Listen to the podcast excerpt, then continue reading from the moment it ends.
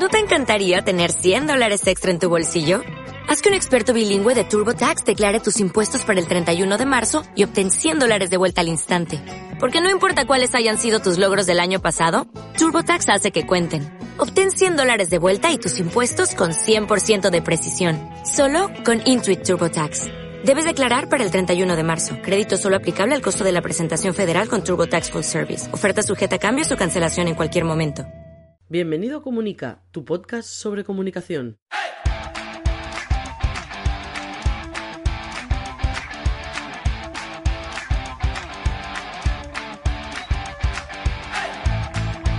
Capítulo 115 de Comunica, el podcast donde hablamos de comunicación corporativa, relaciones públicas, comunicación no verbal, gabinete de prensa, estrategia, comunicación digital y marca personal. Mi nombre es Raymond Sastre, consultor de comunicación.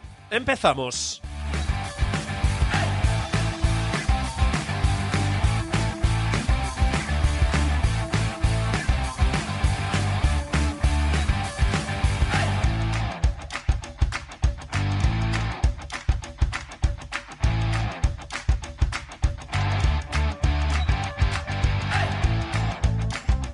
¿Qué tal? ¿Cómo estáis? Hoy viernes 23 de abril, el, eh, uno de los mejores días del año. Yo creo que estaría en paralelo al 26 de abril, que es el lunes, que es mi aniversario. Eh, ya está, voy a cumplir, ostras, voy a cumplir 41 ya. Bueno, da igual, ya os lo dije y ya está. Me, lo voy a estar recordando durante no sé cuánto tiempo. El lunes cumplo 41, pero hoy es 23 de abril y es un gran día del año. De hecho, es el 1-1, y mejor día del año en paralelo con el 26, por dos motivos. Primero, porque es San Jordi. San Jordi, San Jorge, que ahora os explicaré un poco, y después por un motivo que a mí me hace especialmente feliz, y es que me casé un 23 de abril de ahora hace cuatro años. Estoy felizmente casado, estoy encantado de la vida. Yo, mi mujer, no sé cómo me aguanta, ya lo sé, eh, teniendo en cuenta que hago podcast y estoy aquí en mi despachito. Bueno, estas cosas que tenemos los freelance, ella es maestra de cole. Y nada, encantado de la vida que después de no sé cuántos años me esté aguantando todavía y encima me quiera. No, no que me aguante, encima que me quiera. Y encantado de la vida y ya está. ¿Por qué os digo todo esto? Eh, primero porque estoy muy contento, porque hoy es un día que a mí especialmente me gusta especialmente y os lo digo en serio, me gusta mucho el 23 de, abril, sobre todo aquí en Cataluña, porque hoy es el Día Internacional del Libro, y aquí en Cataluña lo vivimos con eh, mucha pasión y muchísima intensidad. Y os cuento por qué, seguramente alguien ahora habrá visto alguna, alguna imagen, si no os lo cuento, para aquellas personas que seáis de fuera de Cataluña, no hayáis estado por aquí un 23 de abril, que yo os lo recomiendo muchísimo. Cuando se termina la pandemia y tengamos un mundo más o menos normal, vamos, que podamos viajar, os eh, recomiendo muchísimo, muchísimo, muchísimo. Y si lo podéis hacer en el 2022, que el 23 de abril San Jordi va a caer en un sábado, eh, veniros aquí. O sea, os lo digo en serio.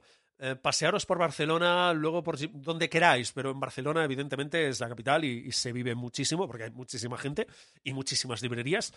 Y es un, si no llueve, es un día genial. ¿Por qué? Porque básicamente las librerías y, todo el mundo saca su paradita, eh, su carpa en la calle, se venden libros, las Ramblas de Barcelona, que seguramente las habéis visto y conocido. Uh, en algunos momentos por temas no demasiado bonitos, como fue el tema del atentado, pues imaginaos todo ese paseo, todas esas ramblas llenas de carpas, de paradas y paradas y paradas, de libros y rosas, pero de principio a fin, ¿eh? Y luego calles adyacentes y más calles y en plazas y, y, eso pasa en todos los sitios, en todo el territorio. Hay paraditas de librerías de libros en la calle, se hacen descuentos, creo que ese día se puede hacer máximo un 10%, de hecho se hace creo un 10% de, de descuento y, y es muy divertido. Además también hay paradas de rosas, porque en ese día regalamos libros y regalamos rosas. Eh, los libros se puede entender porque es el Día Internacional del Libro, pero las rosas de qué? Bueno, las rosas viene, no os la voy a contar ahora porque hay gente que cuenta las leyendas muchísimo mejor que yo y os voy a hacer un mini resumen de dos líneas. Básicamente esto trata de una leyenda que aquí es muy nuestra, porque por algo es el patrono de, Cataluña. Y básicamente eh, eh, nos ponemos en situación. Castillo, ¿vale? Uh, un territorio, hay un dragón que se dedica pues, a hacer de las suyas. Los dragones, pues siempre son los malos de, la película. Y, resulta que para apaciguarlo, eso ya os digo que dependiendo de la leyenda, el argumento cambia, ¿eh? Pero para apaciguarlo deciden pues darle gente para que se la pueda comer. En algunos relatos es gente, en otras son solo mujeres. Bueno, aquí ya podríamos hablar de heteropatriarcado, pero no nos vamos a meter en este jardín. Bueno, y resulta que un día, eh, pues ah, le toca a la nobleza, la hija del rey, la princesa, le toca eh, ser sacrificada ante el dragón. Y aquí, pues claro, no puede ser. Esto ya no es heteropatriarcado, sino que encima podríamos decir que es capitalismo en estado puro. Ya estamos hablando de clases, me estoy poniendo un poco comunista, disculpadme, la broma. Y bueno, digamos que se la pone delante del dragón, en plan, cómetela y a ver si así nos dejas en paz de forma periódica o no, al menos nos dejas unos meses tranquilo. Y en ese momento aparece un caballero, San Jorge, lucha con el dragón, le mata mata a ese dragón y de la sangre aparece, unos dicen una rosa, otros dicen un rosal, de rosas muy rojas, muy rojas, muy rojas. Y como eso cuenta la leyenda, en este día de hoy, 23 de abril, San Jordi, San Jorge, se venden libros o se regalan libros y se regalan rosas. Y para, repito, ¿eh? para mí es un día muy bonito y además si, si hace sol en Barcelona se está de, de maravilla. El, el aspecto es espectacular, ya sé que me acabo de repetir, y además hay algo muy divertido y es que los medios de comunicación catalanes salen todos a la calle las televisiones, las radios montan su parada, eh, se buscan sitios, algunos se ponen en un palacete, otros se ponen en medio de la Rambla, otros se ponen en Plaza Cataluña, que seguramente la, conoceréis, y se ponen allí a hacer sus programas o parte de su programación, la hacen en directo desde esos platós que meten en la, en la calle o esos estudios en el caso de las radios. Yo os lo recomiendo, si dentro de un año estamos todos tranquilos, se puede viajar, yo os recomiendo, si os lo podéis permitir y, podéis, em, pillaros un avión, veniros a Cataluña un 23 de abril, ya os digo, el año que viene es sábado y puede ser muy intenso porque encima va a ser festivo. Y os lo recomiendo mucho, vividlo, porque es un día que nos lo pasamos muy bien y es todo hay mucha gente, eso ya os lo digo, si se ha terminado la pandemia, nos volvemos a juntar todos. Hay mucha gente y cuesta andar por la rambla. Te puedes pasar tranquilamente seis horas para bajar de, una punta a otra, siguiendo el ritmo de la gente que se va parando, va mirando los libros, los va comprando, etcétera. Hay enormes colas, pero em, no sé, el ambiente es muy bonito y, hay que vivirlo, simplemente. Y no me alargo más, que llevo ya muchos minutos. Y esa es mi recomendación. Primero, aunque no seáis de aquí y no, no celebréis San Jordi, os recomiendo 23 de abril, que es hoy, pillad un libro, pillad una rosa y se la regaláis a quien queráis. Y si os pregunta el por qué, dices, es el Día Internacional del Libro, los catalanes están locos y lo hacen. Por lo tanto, a mí me gusta y esto también lo hago. Y sobre todo, recomendación también, si podéis el próximo San Jordi, repito que es sábado, eh, venid y disfrutad. Y ya está, ¿de acuerdo? Y si os parece, nos vamos al lío que hoy tenemos una entrevista que creo que os va a gustar porque vamos a hablar de responsabilidad social empresarial.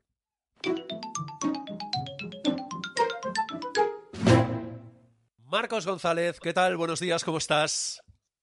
Hola, muy buenos días. Muy bien, ¿tú qué tal? Bien, bien, bien. Aquí encantado de que ya sea San Jordi. Bueno, em, he situado un poco la audiencia al inicio del podcast que hacemos este este principio, así que les hago alguna recomendación, saludamos un poco, bueno, tenemos unos minutos para hablar de algunos temas de otros podcasts que hago, que así también voy poniendo a la audiencia para allá, pero les he comentado, hoy es San Jordi y aprovechando que es San Jordi, San Jorge, como os he comentado al principio, hoy vamos a hablar de novelas, ya, pero no estás hablando de comunicación, ¿cómo que vas a hablar de novelas? Bueno, y ahí tenemos a Marcos González, que además de autor y publicar esta novela, que ahora hablaremos de ella, también es una persona que sabe mucho, mucho, mucho, mucho, y podéis poner todos los muchos que queráis, eh, de responsabilidad social empresarial, o RSC también, responsabilidad social corporativa, porque es el responsable o el fundador de Corresponsables, que que no lo sepa es el medio de referencia, lleváis ya 15, 20 años, 15, ¿no? Sí, más de 15, sí, sí. más de 15 años hablando de responsabilidad social empresarial. Además, tenéis premios, bueno, tenéis de todo. Y además, creo que también ayudáis a las empresas a desarrollar esta parte de responsabilidad social empresarial. Si no voy equivocado, si no me corriges. Sí, sí, sí. Es, mira, una tarea de. Yo soy periodista y nunca había pensado, la verdad, porque tampoco me lo enseñaron en la universidad, todo este mundo corporativo menos aún la responsabilidad social y tampoco somos tan mayores, pero bueno, ya superamos los 40 y en aquel momento nos hablaba de estos temas y la verdad es que mira, me, me animé, empecé a estudiar la responsabilidad social a través de una tesis doctoral y me animaron, los pioneros de la responsabilidad social hace más de 15 años, a por qué no lanzaba un medio de comunicación que difundiera todos estos temas y a la vez tratara de predicar con el ejemplo, ¿no? Y de ahí nació Corresponsables, bueno, pues con esa misión de poner en valor todo lo que se hace bien para ver si entre todos construimos un mundo un poquito, poquito mejor. Y que sea aportar ese granito de arena, ¿no? Sí, sí, sí, así es. Hablemos, ahora entraremos ¿eh? a hablar de corresponsables, de responsabilidad social empresarial, que evidentemente, como este podcast comunica, nos interesa hablar de todos estos temas de, de comunicación. Pero antes, ya que es San Jordi, San Jorge, vamos a hablar de esta novela que has sacado, que es Hijo de Malinche, conquistado por las Américas. Em, que un periodista escriba una novela no es raro, pero que alguien que se dedica a informar de responsabilidad social corporativa o empresarial eh, escriba una novela, a mí, como te decía al principio, fuera de micro, ostras, me, cuesta un poco encajarlo. Cuéntanos un poco este proyecto de novela, de qué va la novela, eh, y luego nos dices dónde también podemos adquirirla, que oye, siempre está bien una novela que esté relacionada con el mundo de la comunicación. Sí, la verdad es que ha sido una, una aventura increíble escribir Hijo de Malinche porque esto nace ya hace bastantes años eh, en un viaje que hice a México. Ahí cuando creamos la filial de corresponsables y presenté corresponsables, lo que nunca he hecho en, España, lo hice en América Latina, que fue presentar ante los medios de comunicación corresponsables, su fundación, todo lo que hacemos. Y allí uno de los eh, empresarios más reconocidos eh, me presentó como os presento a Marcos González, el Hernán Cortés bueno de la responsabilidad social. Y ay Dios mío, antes de comenzar ya corresponsales en México, ya me ha matado, porque eh, Hernán Cortés tiene muy mala imagen, ya podéis imaginar allí pues eh, el conquistador, y claro, pues dije, madre mía, y me empecé a interesar por la figura de Hernán Cortés, que sinceramente yo tampoco conocía mucho, y cada vez me empezó a, bueno, a entusiasmar más desde una perspectiva, porque es verdad que desde, por ejemplo, especialmente desde Cataluña, donde vivo, pues, eh, bueno, pues no es muy querido en algunos todo lo que es colonialismo y todo ello, pero cuando empecé a, estudiar más la figura me sorprendió eh, todo lo que abarca y lo que consiguió con tan pocas personas. Es increíble el proceso de conquista y analogía que tiene con, lo actual. ¿no? Entonces comencé a crear una, novela de un periodista eh, español que en lugar de conquistar las Américas es conquistada por ellas, ¿no? Dar un poco la vuelta a la historia el título Hijo de Malinche, pues eh, tiene muchas connotaciones, porque Malinche fue la, amante y traductora de, Hernán Cortés, eh, y bueno, fue, tuvo un papel muy destacado en la conquista, y bueno, Hijo de Malinche, pues para algunas personas en México llaman Hijo de Malinche como Hijo de la chingada, que eso se conoce más, ¿no? Sí, es como un título muy, muy fuerte, pero a la vez otras personas se llaman Malinche a Hernán Cortés, ¿no? Los aztecas. Bueno, y otros le hablan de Malinche como la madre de la patria, ¿no? Entonces, bueno, es, una, es un título así, pues eh, también provocador y un poco lo que trata es una transformación vital de un personaje, como decía, de un periodista, que por, diversas circunstancias eh, se comenzará a creer la reencarnación del hijo de Hernán Cortés y él mismo iniciará una aventura empresarial en México en la que, bueno, pues conquistará y será conquistado por las Américas en pleno siglo XXI, ¿no? Entonces, bueno, pues creo muchos temas, entre ellos el que tú decías, la comunicación, el periodismo, la responsabilidad social, ese nexo entre estos temas eh, en un emprendimiento y, metido con narcos, con desenfreno sexual, con traición, ambición, maldad, hipocresía, bueno, muchos temas que, están relacionados y bueno, para mí ha sido una aventura porque había creado, sí que había escrito algunos libros, pero nunca una novela y la verdad es que, uff, que ha sido un trabajo muy intenso, apasionante, y al final, bueno, pues la verdad es que muy contento de haberla, aunque sean estas circunstancias de pandemia, haberla podido publicar.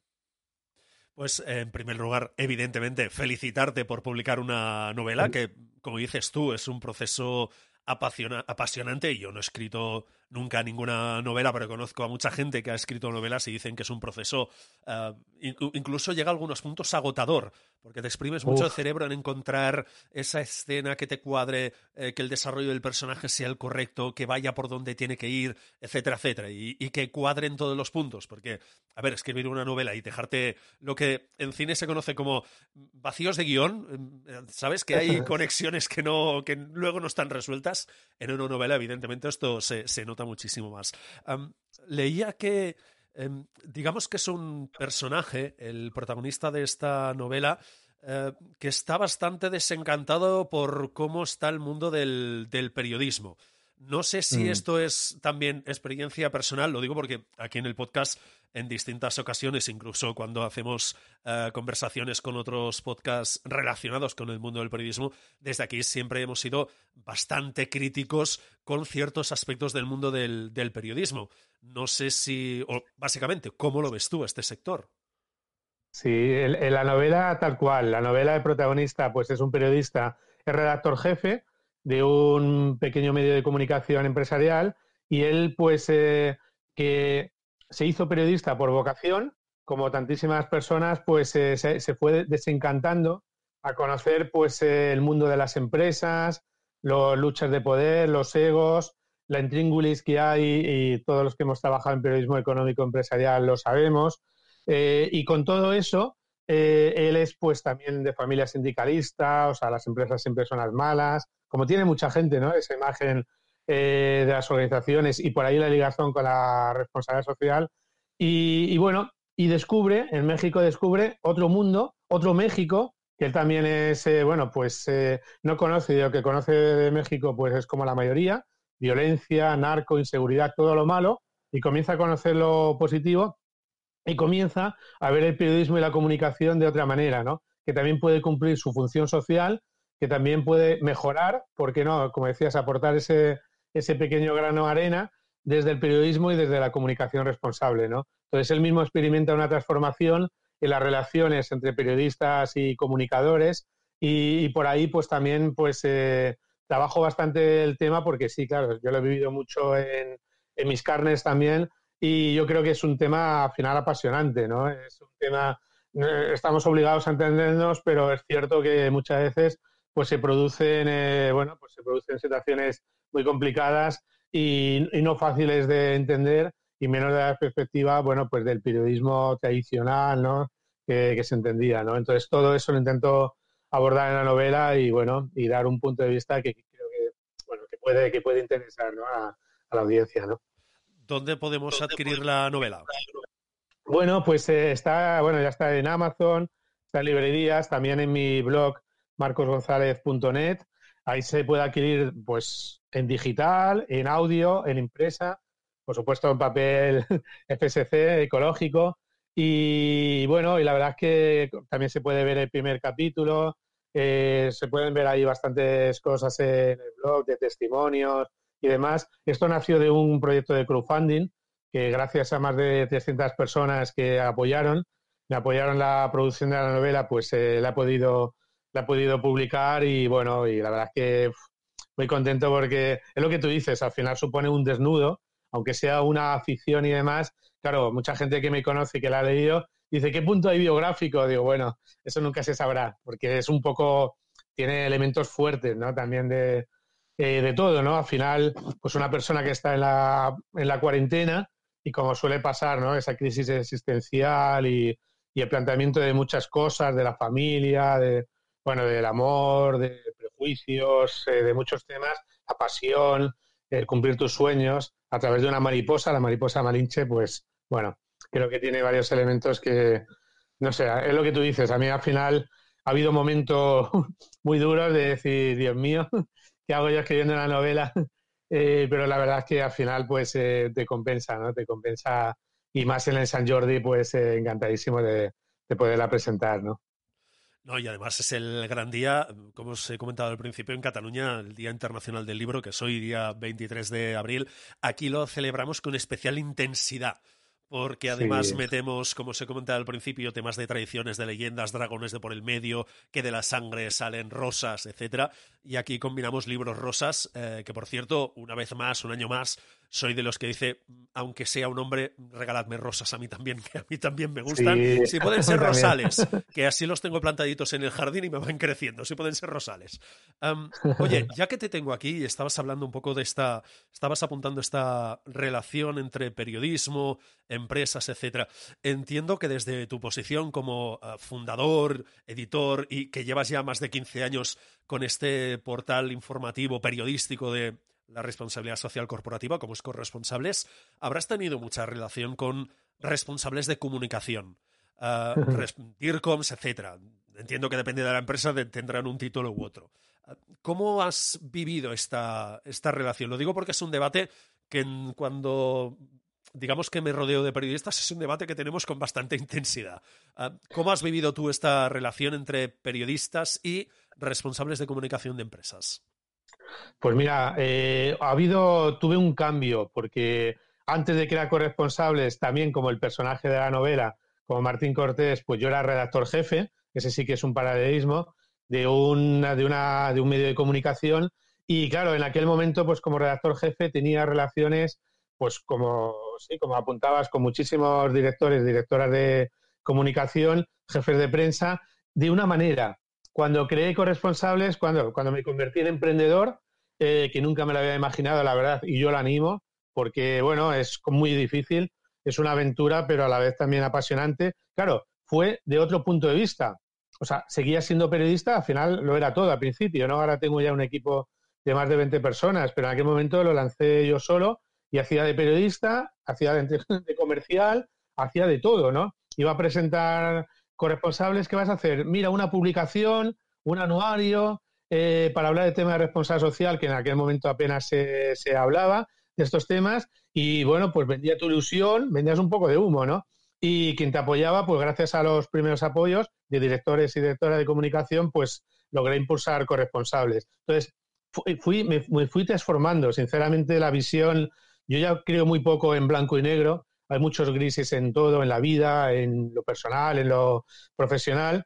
Y claro, fui conociendo, me hice socio de DIRCOM, que lo sigo siendo, y, claro, conocí, al final muchos DIRCOM son periodistas o eh, estudiaron periodismo, ¿no? Y, y, muchos han estado en medios de comunicación y luego han pasado a, a empresas o instituciones, ¿no? Y al final es una relación simbiótica nos guste o no, estamos obligados a entendernos porque al final todo está muy relacionado.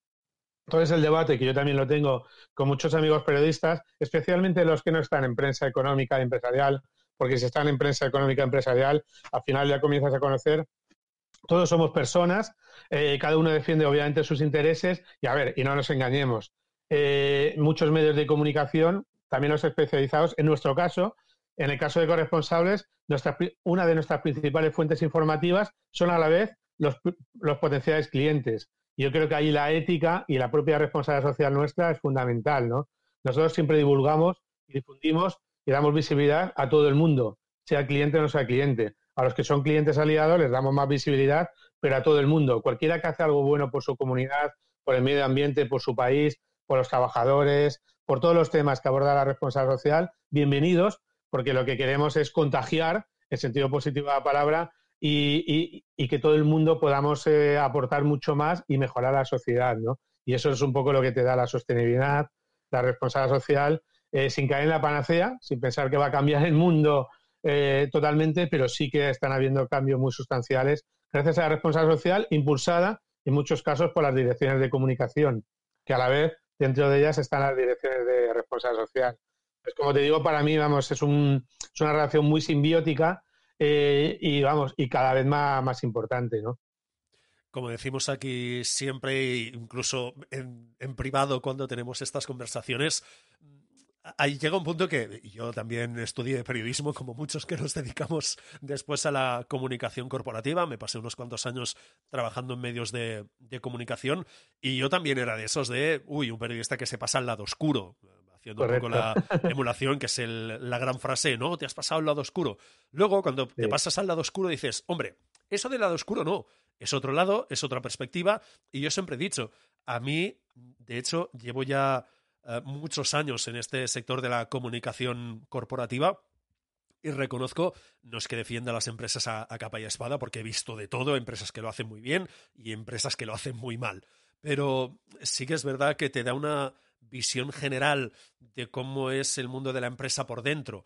Y también te da, desde mi punto de vista, ¿eh? no sé si también sería tu, tu, experiencia, te da una visión del mundo del periodismo, es decir, el hecho de no vivirlo día a día, sino verlo desde fuera y ver un poco la relación que tú vivías antes, es decir, defendiendo los intereses de, de, una empresa a nivel comunicativo, relacionarte con los periodistas y ver un poco los intereses que tiene en su día a día, la forma de trabajar, cultura, etcétera, a mí es lo que me ha ido generando a lo largo del tiempo ciertas críticas, eh, sobre todo con el tema de, de las prisas y que me he dado cuenta, la famosa palabra de contrastar, que ya sé que a muchos periodistas les molesta, a mí me molestaba en su momento, me he dado cuenta que ha llegado un punto que eso de contrastar, en general, entre comillas, se lleva poco. Sí que me he encontrado periodistas que, antes de publicar algo, un momento, que esto lo tengo que mirar yo, lo tengo que contrastar, voy a consultar otras fuentes, a ver si lo que me dices es verdad o no, pero en general me da mucho, mucha la sensación de, o mucho la sensación de yo te envío una nota de prensa, como me ha pasado a mí y nos ha pasado a muchos otros que nos dedicamos a esto de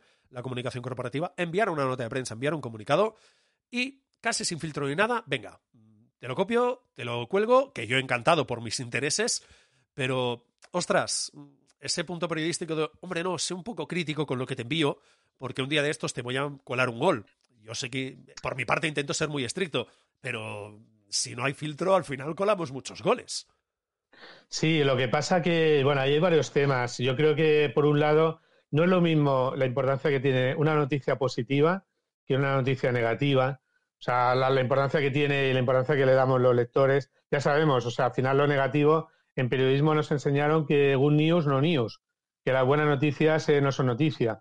¿Qué noticia cuando una persona muerde al perro, no que el perro muerda a la persona, ¿no? Eh, yo le quise dar la vuelta cuando creé corresponsables y siendo muy sincero, con, nuestra misión, que es la que te decía al principio, dar a conocer lo bueno, dar a conocer las noticias positivas, poner en valor lo que se está haciendo bien.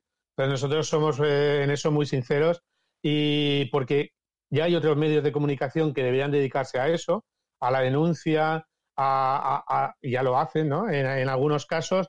Y, y, es verdad eso, ¿no? Que al final las noticias positivas eh, no venden lo mismo que las negativas, y, yo creo que el esfuerzo de contrastar, que eso sí que lo hacemos nosotros, lo negativo, es fundamental porque hay muchos intereses. A nosotros nos han llegado noticias, eh, nosotros publicamos a todo el mundo, sean entidades públicas, privadas, sin ánimo de lucro, de todas las ideologías, nos da exactamente igual eso, siempre y cuando contribuya en algo a mejorar la sociedad.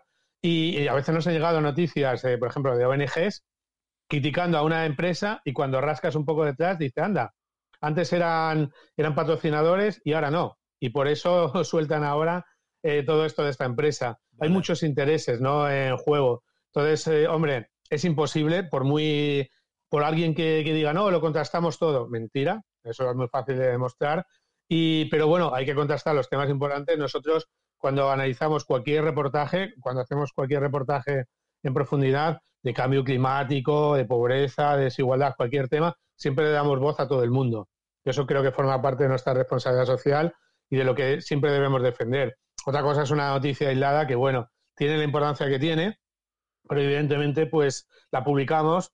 Y, hombre, yo creo que ahí em, hay que ser, con perdón, un poco tonto para intentar colársela, y menos ya a estas alturas del siglo XXI y demás, a un medio de comunicación. Yo siempre lo digo, a mí me ha pasado, y seguro que a ti también, me ha pasado muchísimas cosas. En el medio de comunicación en el que estaba antes, antes de que era corresponsable, me pasó eh, para hacerlo corto, publiqué una entrevista al director de recursos humanos, ahora ya lo puedo decir que está jubilado, de Danone, Iberia, y bueno, él pues ya sabe, en la entrevista se animó y empezó a explicar cosas pues que no, eh, que eran proyectos en lugar de realidad, ¿no? Y cuando salió la entrevista, bueno, me llamó. Eh, sí, lo he vivido, casi, sí.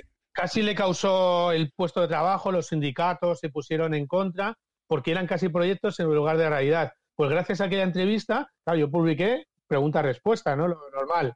Pues gracias a eso, eh, los trabajadores de Danone consiguieron unas mejoras de condiciones sociales, la mujer de permiso de maternidad superiores a la ley y demás, fantásticas. A mí nunca me dieron yogures, pero me alegré mucho y me sentí muy bien como periodista de decir, hostia, pues estoy contribuyendo a mejorar las cosas, ¿no? Y por ahí, por ahí también se hace, ¿no? O sea, incluso en una en un momento de que te puedan meter algún gol o algo, bueno, si son temas positivos, mm, yo creo que al final algo, algo queda y algo mejora, ¿no? Y no sé, yo pienso, hay mucho, ¿no? Hay muchos grises en medio de demás, pero yo creo que cada vez es más difícil también que hay muchos ojos que te ven, que te miran, que todo lo que publicas, pues eh, siempre hay alguien que va a decir esto es mentira. Bueno, no hay blanco, blanco y negro en estas cosas, yo creo que, tampoco hay, ¿no? Hablemos, ya llevamos un, rato hablando de responsabilidad social empresarial o corporativa. Para empezar, no sé cuál sería la denominación correcta, los dos sirven. Bueno, a ver, cada uno, mira, al final, yo en la tesis doctoral le pongo como unos 40, de verdad, 40 maneras de decir la responsabilidad social. Hombre, en Europa está bastante consensuado que se hable de RSE, de responsabilidad social de las empresas, o hay gente que habla directamente de responsabilidad social, hay gente que habla de responsabilidad corporativa, de sostenibilidad.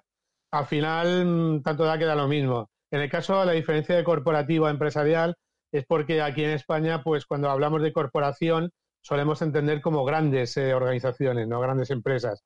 Y lo que se busca con la responsabilidad social es que llegue a todo el tejido, también a las, pymes, ¿no? Entonces, por eso se intenta, se habla, se intenta hablar más de RSE, ¿no? Pero bueno, al final de lo que se trata es, pues, un, un nuevo modelo de gestión que trata de integrar todas las preocupaciones sociales, laborales, ambientales, derechos humanos, que surgen de la relación y diálogo con los grupos de interés.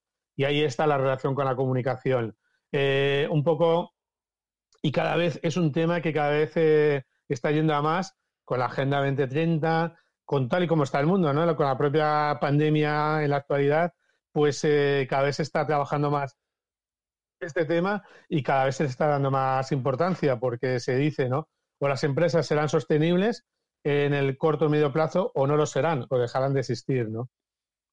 Como tú bien dices, empezaste este proyecto de corresponsables hace más de 15 años. Eh, con la buena voluntad y como nacen todos los proyectos emprendedores, haciendo todos los papeles, desde Redentor, eh, incluso seguramente deberías encargarte de temas de, la web, hasta haciendo de, comercial y todo lo, que, todo lo que se necesitara. ¿Has visto realmente un cambio, una evolución, una implicación o no? Por eso también te lo pregunto, de las empresas respecto a esta responsabilidad social empresarial. Es decir, las empresas crean más proyectos, las empresas crean más áreas de responsabilidad, desarrollan más planes, desarrollan más acciones. ¿Has visto una evolución a lo largo del tiempo? sí, la verdad es que sí. Queda mucho camino por hacer, pero la verdad es que cuando te paras, hicimos, hicimos el año pasado en el anuario corresponsables, eh, que es la publicación, nuestro book insignia, ¿no? Es una publicación impresa y digital, híbrida, con más de 500 páginas. Y cuando veía el primer anuario, que publicamos en 2015, al que publicamos eh, en, la, en la 15 edición, increíble. Increíble la verdad, porque en aquel primer anuario pues no llegaban a 400, no solo empresas, sino organizaciones eh, públicas, sin ánimo de lucro, de todo tipo. En este último anuario, más de 3.000, que se dice pronto. Ahí faltan muchas, pero es increíble la, evolución que ha habido. Siempre se puede ver el vaso medio lleno, medio vacío, ¿no? Yo, si no, supongo que no, no hubiera quedado este emprendimiento social soy positivo y verdad, sin negar la realidad, sin ocultarla, siendo crítico, porque yo creo que eso hay que serlo siempre, pero ha habido una evolución muy grande. Hay, empresas que tienen direcciones de responsabilidad social con 15, 20 o más personas y no lo hacen por caridad o porque buenas son, sino porque realmente les aporta valor, ¿no? Entonces, eh, ahora en la propia pandemia, nosotros publicamos, en plena pandemia, en aquellos meses de confinamiento, más de 1.500 noticias positivas. Más de cuando la gente, todos los medios se iba difundiendo, pues lamentablemente, los fallecimientos y demás, nosotros íbamos publicando todas las noticias solidarias, positivas, y muchísimas empresas que se volcaron eh, en ayudar en lo que podían para mejorar, ¿no? Para mejorar y para paliar los efectos de, la pandemia, ¿no? Entonces, eh, yo creo que sí que está, hombre, falta mucho, falta mucho sobre todo para que realmente esto se integre la responsabilidad social en la gestión, que sea un, tema transversal, que, se considere mucho más en las decisiones, en la toma de decisiones, sobre todo en las complicadas, ¿no? Como vivimos estos días con las fusiones, en, las entidades bancarias y demás, yo creo que ahí tenemos que ser muy exigentes y pedir que la responsabilidad social también se tenga en cuenta, ¿no? Es muy difícil porque hay muchos intereses en el juego, hay mucho dinero y demás, pero pero yo creo que gracias al trabajo que se lleva haciendo en responsabilidad social, seguro que no va a ser tan traumático como, como sería si, si, estas organizaciones pues eh, no tuvieran de una forma u otra integrado estos temas, ¿no? Pues evidentemente lo que decía un poco antes, ¿no? Nunca va a ser la panacea que va a solucionar el mundo, ni esto ni nada, pero, pero cuando miras un poco la evolución y cómo cada vez más organizaciones, ya te digo, no solo empresas, sino organizaciones, eh, porque aquí la responsabilidad social nos atañe a todas. Es muy fácil criticar, yo siempre lo digo, en todas partes del mundo y nosotros que tenemos mucha presencia en América Latina, yo he estado muchos años viajando en muchos países de América Latina y corresponsables está en Perú, en México, en Chile, en Colombia, en Ecuador, en Uruguay, Argentina, en muchos países. Eh, ostras, eh, somos muy parecidos. Está muy bien criticar, está muy bien quejarse, en eso somos expertos todos los humanos en todas las partes del mundo, pero está mucho mejor actuar. Y en corresponsables lo que intentamos es eh, dar a conocer, poner en valor, visibilizar a aquellos que actúan, que no solo critican y se quejan, sino también actúan por intentar mejorar, cambiar las cosas, ¿no? Y dentro de la responsabilidad hay personas, pues de verdad increíbles, que están haciendo una labor fantástica, ¿no? Las empresas de dónde centran, disculpad, vais a oír de fondo mi perra que están llamando a la puerta y se está poniendo nerviosa ya. Ah, desde dónde hacen el hincapié las, empresas últimamente. Lo digo porque estamos con el tema de la energía, energías verdes, etcétera. Ah, ¿Hay algún área donde las empresas se centren más en esta responsabilidad social? Sí, mira, ahora en el último anuario que lo acabamos de, presentar hace muy poquito, eh, salía, bueno, especialmente con la Agenda 2030, que es la conexión que cada vez han ido más, ¿no? Con esos 17 ODS, y hicimos, sacamos ahí un, bueno, un análisis, pues ya te digo, publicamos más de 2.000 buenas prácticas y eh, se están cada vez centrando más yo creo que todavía se van a centrar más en lo que viene en los temas laborales, en todo lo relacionado con los temas laborales. Al principio de la responsabilidad hace 15 años se centraban más en temas ambientales y sociales, especialmente sociales. Por eso la confusión que todavía hay, y es una pena, entre responsabilidad social y filantropía. La filantropía, la acción social es muy positiva, yo animo siempre a que se haga, más en momentos actuales, pero eso es una pequeña pata de la responsabilidad social. Esto, como decimos, es la integración en la gestión de todo. Entonces eh, hubo una época que se centraba mucho en esos temas y ahora cada vez más en lo, laboral, evidentemente también en todo relacionado con el cambio climático, eso, eso sigue siendo muy potente y evidentemente por la salud. Hay muchas organizaciones, no solo las relacionadas con la salud, que están trabajando la salud en sentido amplio de la palabra, en propios temas de teletrabajo y más ahora con la destrucción de empleo, ojalá, ojalá que no sea como como la que se apunta, pero con esta, con esta crisis, pues todos los temas de cuidados trabajadores, de la conciliación, teletrabajo, flexibilidad, eh, muchísimos temas relacionados, como digo, con la gestión de personas son fundamentales. También eh, las alianzas. Uno de los temas que a mí, por lo menos, más me gustan de la responsabilidad social es cuando veo cómo se generan las alianzas, incluso entre competidores. Eso es maravilloso. Se alían por una causa común sea por ejemplo por la educación financiera en América Latina, eh, sean por la pobreza, por la desigualdad social, por todo, por el trabajo decente. Hay muchísimas iniciativas, nosotros colaboramos en muchas de ellas, el voluntariado corporativo, eh, que se alían, nos aliamos para mejorar las cosas, ¿no? O sea, se dejan un poco de lado los intereses egoístas, legítimos, pero egoístas particulares de una organización o de una persona por el bien común, ¿no? y eso la verdad es que es muy, muy gratificante, ¿no? Nosotros en los premios corresponsables son de las eh, de lo que más se reconoce, ¿no? Con todo esto de la responsabilidad social, eh, hablamos también de, percepciones, porque es evidente que hay, un, hay parte de, empresas, o al menos esto también es un poco la, imagen que tienen algunas personas, que esto de la responsabilidad social eh, sirve para lavar la imagen, limpiar la imagen de, de las empresas. No sé si, entiendo que con 15 años habrás visto de todo respecto a esto. Bueno, ese es un gran tema y siempre lo va a haber. Eh, eh, si las empresas, ¿por qué lo hacen, no? Porque lo hacen las personas, porque al final las empresas son entes, ¿no? Son las personas que están detrás. Si lo, y yo me acuerdo de un profesor del IS, que, bueno, Argandoña, catedrático muy, muy conocido, que me, que me decía, porque yo tenía ese debate, ¿no? Ostras, es que voy a publicitar a las empresas, bueno, todo eso que hemos comentado antes, ¿no? Me decía Marcos, eh, ¿qué más da? Si lo hacen porque está de moda, por lavar su imagen, por greenwashing, al final, porque lo hace la competencia, al final lo que está produciendo es algo bueno para la sociedad. Entonces, incluso en, ese caso, que cada vez yo creo que menos, porque eso, hombre, hace unos años podía ser. ahora eh, es más fácil separar el grano de la paja, ¿no? Y por lo menos los que nos dedicamos tanto tiempo a esto lo ves. Lo ves eh, eh, cuando empiezas a trabajar estos temas, lo bueno que tienes es que es un camino irreversible. Puedes comenzar por la razón que sea. Es que a mí, sinceramente, esos temas morales o es que ya me da igual.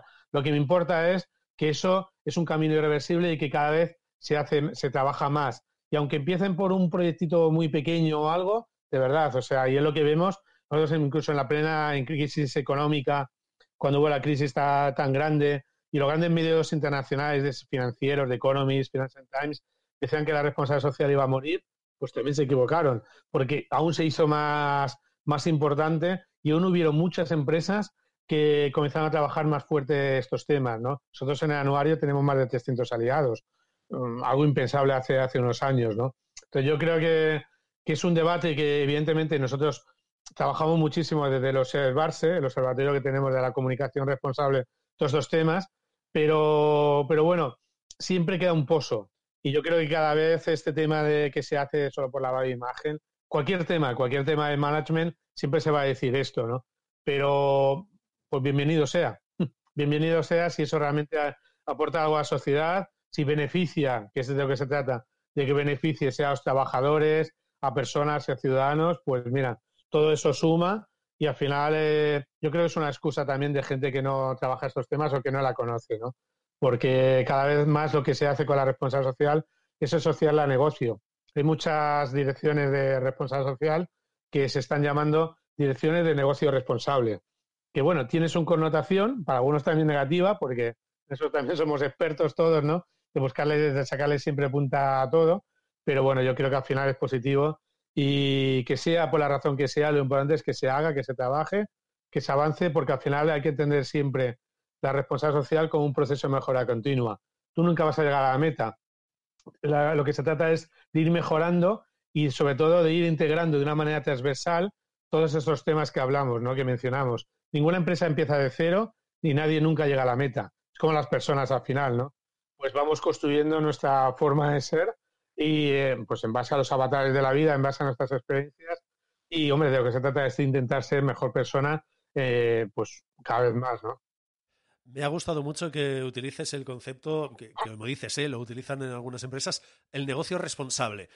La gente del podcast, la comunidad del podcast, sabe que hay, iba a decir me obsesiona el lenguaje, no, no voy a decir eso, pero sí que siempre estoy diciendo que a la hora de comunicar, cuando hacemos esta comunicación verbal o escrita, la parte del lenguaje hay que cuidarla mucho, porque no es lo mismo decir A que decir Z. Podemos pensar que decimos lo mismo, pero en realidad no, no decimos lo mismo, simplemente porque me ha gustado esta expresión de, de negocio responsable. Em, da la sensación, y, aquí terminaremos la entrevista que ya te estoy robando mucho tiempo, eh, da la sensación que la responsabilidad social uh, solo es para grandes empresas. Coca-Cola, Apple, empresas de todos los países, como dices tú, en España, en, uh, en América Latina, todas estas grandes corporaciones. Um, ¿Qué has visto tú que pequeñas empresas o incluso freelance, como puede ser mi caso y parte de, la audiencia también, que podemos hacer para, entre comillas, también tener esta parte de responsabilidad social corporativa? Mira, nosotros somos una pyme también, que está una, tenemos una fundación detrás y tenemos nuestro informe de sostenibilidad y desde el principio pues eh, le impulsé con esa idea ¿no? de predicar con el ejemplo en la medida de nuestras posibilidades y de aplicar la responsabilidad social a nuestra gestión. Y nos han dado algunos reconocimientos eh, precisamente por eso, por integrar la responsabilidad social a nuestra gestión. Hay muchísimos, hay muchísimos ejemplos de pymes. Nosotros tenemos y los se pueden descargar en nuestra web, en corresponsables.com el anuario de pymes. El propio anuario de corresponsables tiene una sección de pymes y de pequeños emprendimientos. Y en los premios corresponsables, precisamente el jurado premia no solo a pymes, sino también a micro, micropymes, microproyectos, porque hay muchísimo que se está haciendo en todas partes del mundo. Al final lo tenemos más fácil. Las pequeñas organizaciones lo tenemos más fácil que las grandes porque conocemos a nuestros trabajadores, podemos impulsar de manera más fácil eh, prácticas laborales podemos eh, preocuparnos mucho más por el medio ambiente. O sea, nosotros iniciamos una serie de prácticas ya hace unos años, lo que es, por ejemplo, de cambiar la, impresora y que sea doble, que, imprima doble cara, la, todas las eh, bombillas que sean LED. Hay, hay pequeñas acciones que de verdad, que es que te ayudan y te mejoran, incluso eh, te, te, ahorran dinero, que es que hay mucho desconocimiento con la, con la responsabilidad social. Si entráis en la web vais a ver infinidad de ejemplos de lo que están haciendo muchas pequeñas organizaciones y emprendedores autónomos eh, en estos temas. Y de verdad, o sea, y es algo que es que beneficia, es un win-win, ganar-ganar para todo el mundo, ¿no? Y la satisfacción personal que te da, pues eh, al final es como todo, ¿no? Y está bien la teoría, pero de verdad, a la práctica lo mismo. Cuando tú, cuando tú tienes trabajadores contentos, satisfechos, eh, el clima laboral aumenta, cuando tienes que remar como nos pasó a nosotros y como ha pasado tanto, tanta gente, ¿no? Ahora estamos en un momento muy delicado que obviamente los medios de comunicación pues sufrimos muchísimo eh, el tema de la pandemia con bajadas de ingresos de publicidad, de patrocinios, una lucha, ¿no? Una lucha permanente por esa pequeña trozo del pastel. Bueno, pues tener un equipo tan comprometido, eh, tan implicado, vamos, es que eso no tiene precio, sino vamos, yo como la novela, yo hubiera arrojado la toalla hace muchos años, ¿no? Porque no es fácil, no es fácil mantener un emprendimiento tantos años, crear especialmente, yo cuando pasamos de ser una micro a ser una pyme, yo me acuerdo que una persona de Generalitat en una jornada nuestra lo dijo, y oye, sabéis que ya sois una pyme, ¿no? Y dijo, ostras, pues vaya responsabilidad, ¿no? Pero qué bueno, qué bueno porque al final, pues ya sabes tú, tal y como está el mundo de la comunicación, la precariedad laboral que hay en los medios de comunicación, yo de verdad me siento orgulloso, pues mira, cuando nos dieron el premio Empresa Flexible y por las prácticas de conciliación, tener el certificado FR, eh, por las prácticas de conciliación con nuestros trabajadores, sí se puede. Pasa que muchas veces nos excusamos o por desconocimiento o simplemente porque ya nos va bien y no aplicar la responsabilidad social a nuestra gestión. Pero de verdad que los beneficios son muchísimo mayores que lo que tengas que, invertir. ¿no? Es, esto se aplica a todo el mundo, a todo tipo de organizaciones públicas y también a no lucrativas. Yo siempre lo digo, somos los primeros que tenemos que dar ejemplo eh, en todos los sentidos. ¿no? Última pregunta, ahora sí, ¿eh? que simplemente te estaba, te estaba escuchando y, te quería preguntar, em, a lo largo de este, de este proyecto que, llevas eh, más de 15 años llevando como es eh, corresponsables, como dices tú, esta evolución de ser una micro pasar a ser una pyme, ¿hay algún momento, recuerdas ese momento en que paraste y a lo mejor, como dice la frase, echaste la vista atrás y dijiste, ah, ostras, lo que acabo de crear, ostras, lo que estoy creando? ¿Hay algún momento que digas, si recuerdo ese momento, estaba aquí y, estaba haciendo esto? Lo digo porque, claro, empiezas eh, tú em, hablando con empresas, etcétera, venga, voy a crear este proyecto. Como dices tú, la responsabilidad social hace 15 años, sí, vale, vale, sí, ya te aviso cuando deja de, deje de tener eh, vasos de plástico en la empresa y lo publicas en tu web. Con perdón, ¿eh? parecía a veces incluso un tema un poco friki, y evidentemente el tema ha ido evolucionando como era lógico que las empresas tuvieran su responsabilidad social, pero en tu caso, crear ese proyecto, ¿hay ese momento? Yo es que habitualmente, como soy culé, soy del Barça, yo los llamo momentos, momentos Guardiola. ¿Sabes? Ese momento dices, uff, lo que acabamos de hacer. Sí, he tenido varios, he tenido varios de, estos momentos. Recuerdo muy bien el primer anuario, porque nosotros no solo somos un portal, sino tenemos eh, el papel, tenemos la revista, tenemos el anuario. Cuando tuve el primer anuario corresponsables en la mano, me sentí, y que nadie, por favor, eh, que todo el mundo me entienda, eh, me sentí, era como mi segundo hijo. Tengo mi hija Martina, hacía muy poco que había nacido mi hija, y al año y medio, dos años, tuve, y como fue tanto, fue como la novela. La novela me he sentido algo parecido, ¿no?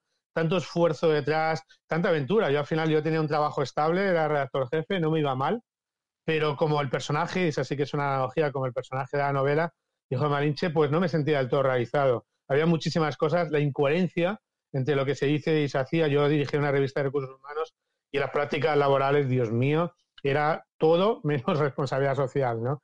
Eh, con los trabajadores, con los freelance, mm, yo ya me harté y claro, me lancé un poco a la aventura con un préstamo de joven emprendedor, que en aquel momento era joven, pues eh, me lancé a la aventura de crear un medio de comunicación y crear una empresa, cuando yo siempre había denostado un poco y ya digo, yo venía de familia también sindicalista, ¿no? Entonces ahí me sentí, ¿sabes? Ese decir, tener ese, ese anuario en la mano, luego lo presenté en sociedad y yo me moría porque yo tenía un pánico escénico ya en la universidad y demás. Decía, vaya periodista más malo voy a ser, con un pánico escénico que tenía hablar en público.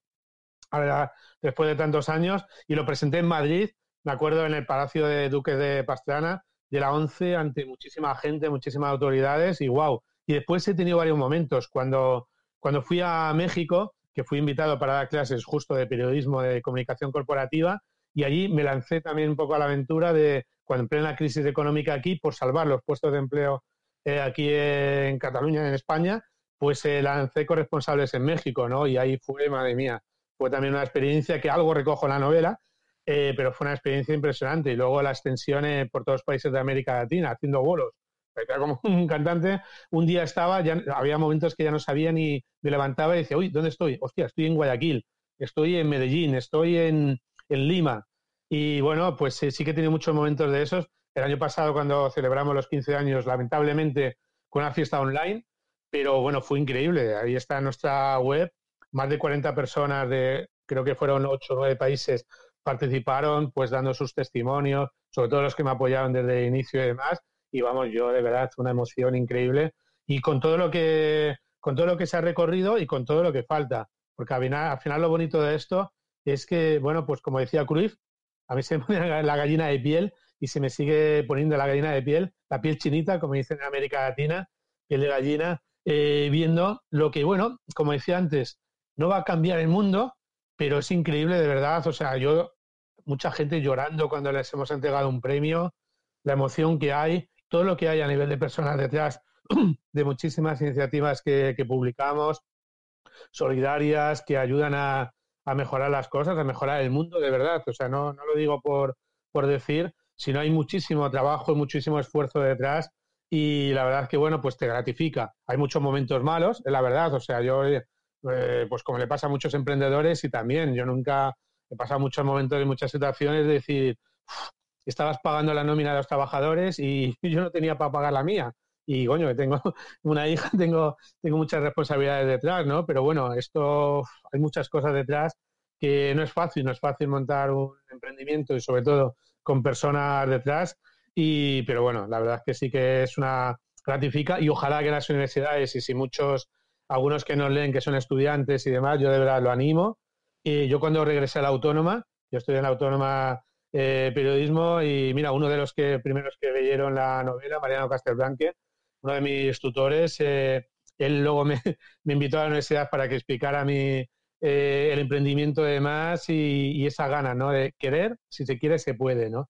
Y yo creo que es fantástico porque al final pues, la vida te va llevando por un lado por otro, pero cuando amplías un poco las miras y dejas un poco esos estereotipos, esos prejuicios, de verdad que, que, que, hay un mundo fantástico y sobre todo hay personas, que es lo que me quedo yo con las personas, no tanto las empresas, que es lo que decimos, y demás, pero sí que hay personas detrás, hay personas maravillosas, de verdad. Yo hay personas en todo el mundo maravillosas y, para, y la novela, Hijo de Malinche, es un homenaje ¿no? a todas las personas que trabajan por un mundo mejor.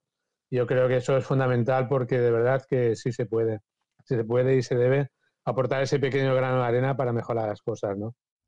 Pues uh, Marcos, en primer lugar, felicidades por la novela, tu primera novela.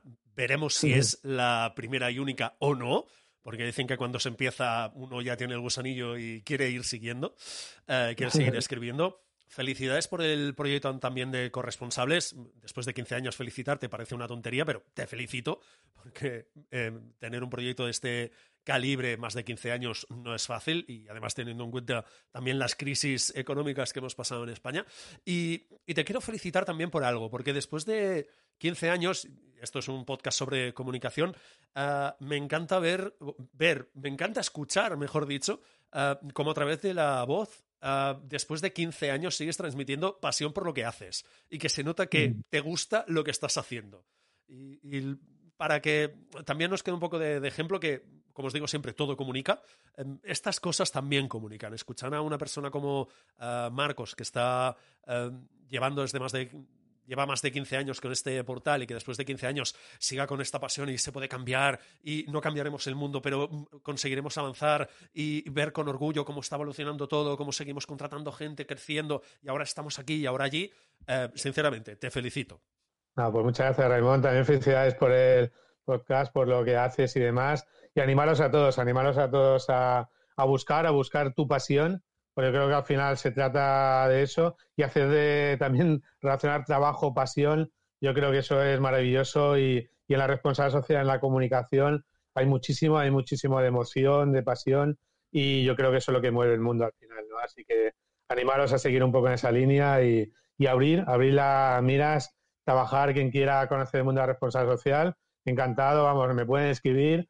Podemos, eh, yo siempre lo digo, mira, ayer me entrevistó un estudiante de publicidad para un proyecto y de verdad que yo con toda ilusión del mundo le, yo le decía, digo, qué bueno, qué bueno que te interese la responsabilidad social, ojalá, ojalá que a mí en la universidad me lo hubieran enseñado, pero de verdad fantástico porque aquí no sobra nadie, todo lo contrario.